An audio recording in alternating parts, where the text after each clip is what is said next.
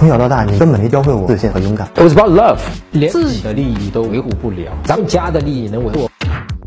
林真哥，我跟一个女孩在驾校认识的，当时就加了微信，回来聊天，她也只跟我聊练车的事，很少聊私事。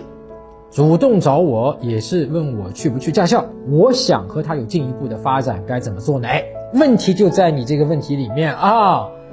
哎呀，她也只跟我聊驾校的事情，这句话背后的潜沟通什么意思啊？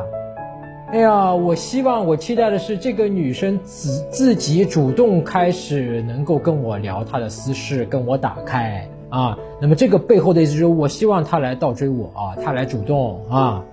这个就是期望有一个遥远的救世主来拯救你当下的痛苦。往往这个得来的不是一个遥远的救世主啊，就没有救世主。所以这个事情，你要把责任，你要把这个东西主动权拿握在自己身上。其实，如果我想去认识他，当然我得去跟他聊。那么你的问题就在这个地方，你说他很少跟我聊私事，对吧？我想跟他有进一步的发展，该怎么做呢？啊，其实你已经在做了，对吗？就是回来加了微信，回来聊天。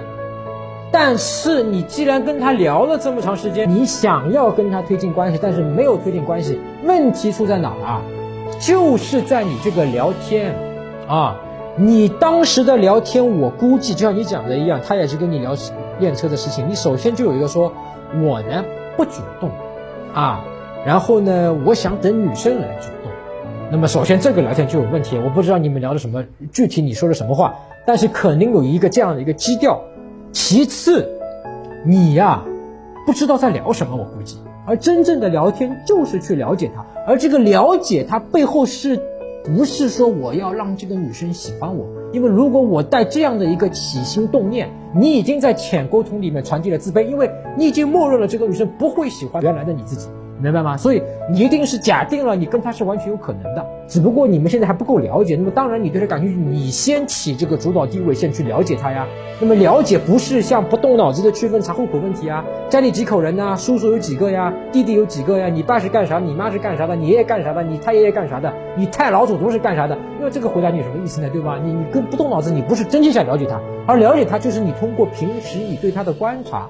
你觉得他身上哪些点吸引到你，让你觉得嗯，这是有一个有问题的东西，对吧？让我想要更多的去了解你。哎，这姑娘怎么会看的好像那个很小女生？你怎么会对这种技术方面啊，对吧？这么了解啊？好像你以前哦，原来你有一个哥哥是做这个方面，哦，你跟关系很近，这一方面是真正的了解啊。你一旦进入到这种了解，在微信里聊天，他自然就会跟你打开说私事。